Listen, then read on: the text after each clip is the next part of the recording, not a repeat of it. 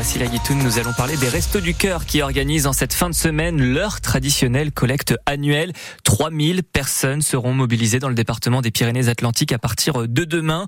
39e campagne. Et on vous pose donc la question ce matin. Est-ce que vous continuez à donner au Restos du Cœur autant, moins qu'avant? Est-ce que, à cause de l'inflation, vous êtes obligé de choisir pour euh, quel assaut vous êtes, vous allez donner maintenant?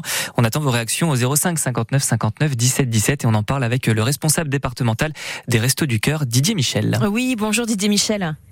Bonjour. Alors évidemment, on reste marqué par l'alerte de l'an dernier. L'association des Restos du Cœur disait qu'elle allait tout simplement disparaître dans les trois ans si rien n'était fait. Est-ce que vous êtes sauvé ou est-ce que ça reste encore difficile? Disons que l'appel a été suivi euh, d'un effet très positif puisqu'on a ça a permis euh, le président national avait annoncé un déficit de presque 35 millions d'euros. On a réussi à récupérer ce déficit grâce à la générosité de, de nombreux donateurs, mais la situation reste difficile. Oui. Générosité aussi chez nous. Est-ce qu'il y a eu des dons exceptionnels au Pays Basque? Alors oui, on a reçu nous euh, au niveau du département des dons de tout de l'ensemble du département et notamment du Pays Basque, oui. Plus que d'habitude? Un petit peu plus que d'habitude, oui, ça nous a permis à nous d'équilibrer notre budget départemental, oui. Donc là, on est revenu à un budget à l'équilibre au niveau du département des Pyrénées-Atlantiques. C'est ça. Euh, grâce à la générosité des particuliers, des collectivités aussi peut-être? Alors des particuliers, des collectivités, des communes que, que nous avons sollicitées, qui, ont, qui nous ont donné des dotations exceptionnelles. Ça nous a permis de, pour cette année de d'arriver à l'équilibre. Mais c'est, comme je disais tout à l'heure, c'est aussi un équilibre précaire et on recherche de nouvelles sources de financement. Et on vous appelle donc à réagir ce matin au 05 59 59 17 17, comme l'a fait euh, Pierre qui est avec nous. Bonjour Pierre. Oui, bonjour. Et tout le monde. Alors vous, vous ah. donnez tous les ans au Resto du Cœur, c'est ça? Oui, moi je suis donateur depuis le départ des Restos du Cœur parce que c'est c'est formidable ce café Coluche. Malheureusement, ça, ça perdure. La même chose, la même chose que, euh, que que les années précédentes, vous donnez? Je, je, donne toujours, moi, mais je, il y a un petit bémol, il y a des personnes dans mon entourage familial qui reçoivent deux fois, c'est-à-dire ils reçoivent d'abord euh, pour donner et ensuite ils relancent.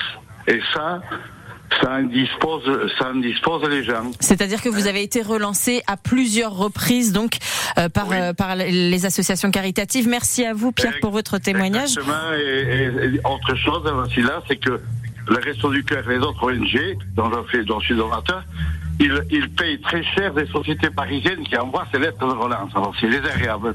Eh ben, écoutez, on va poser tout de suite la question à Didier Michel, qui est responsable départemental euh, des Restos du Cœur dans les Pyrénées-Atlantiques. Est-ce que c'est pas effectivement gênant pour euh, euh pour les donateurs, pour euh, de recevoir plusieurs comme ça, plusieurs courriers de relance pour les appels aux dons? Oui, ça peut être gênant. Alors, je suis surpris parce que notre mode de fonctionnement est plutôt basé sur la communication externe, c'est-à-dire un appel aux dons à travers les différents médias dont vous faites partie. Mais bon, je, prends note de la remarque. Mais nous, à ce qui nous concerne au niveau départemental, nous n'effectuons pas de relance. Donc, vous n'êtes pas concerné. Est-ce que euh, vous disiez donc que vous, vous parliez d'équilibre précaire aujourd'hui au Resto du Cœur, euh, au Resto du Cœur des Pyrénées-Atlantiques? Est-ce que vous avez dû réduire, par exemple, l'accès au Resto du Cœur pour les bénéficiaires? Alors, on, l'a réduit euh, suite à l'appel du président national, c'est-à-dire qu'on a diminué le barème. Hein. Je ne veux pas rentrer dans les détails, mais disons qu'effectivement, ça, ça malheureusement, on a été obligé de, ne plus accepter certaines personnes qui avaient un revenu qui était supérieur à ce barème. Mais euh, ça, représente combien de personnes à peu près 15% de nos bénéficiaires euh, avant qu'on prenne cette décision.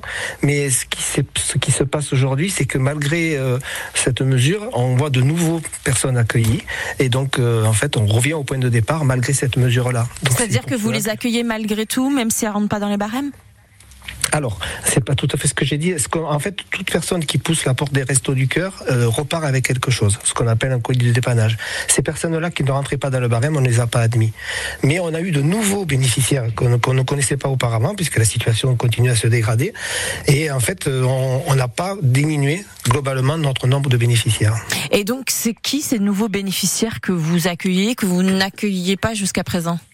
Ben, C'est tout type de population. Hein. Ce sont des personnes isolées avec des enfants à charge, des salariés à temps partiel. Euh, vous savez, les charges continuent à augmenter puisque nous, on est sur le restant à vivre, hein, la différence entre les charges et ce qu'ils perçoivent. Et on a de plus en plus de personnes qui ouvrent droit au Resto du Cœur. Et alors, comment est-ce que c'est vécu par les, les, bénévoles des Restos du Cœur dans les Pyrénées-Atlantiques, le fait de dire euh, non à des personnes à qui on a dit oui l'an dernier?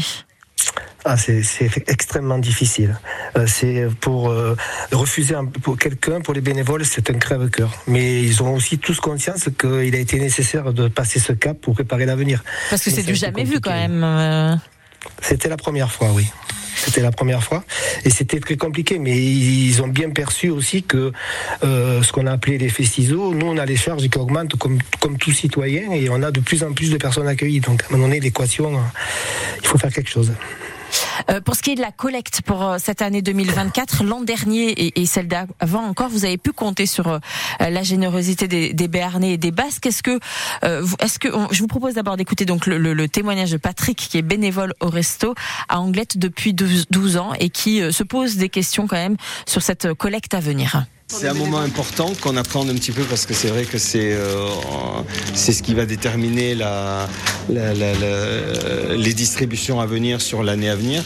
Donc euh, c'est vrai que ça fait ça représente une, une part importante dans notre travail et, euh, surtout on est inquiet aussi sur la cette collecte est dépendante de la gentillesse et du, de la générosité des, des, clients qui vont aller dans les différents magasins et eux aussi ont des problèmes à gérer. Donc c'est vrai que c'est c'est une sacrée démarche euh, émotionnel de la part des clients aussi d'être généreux.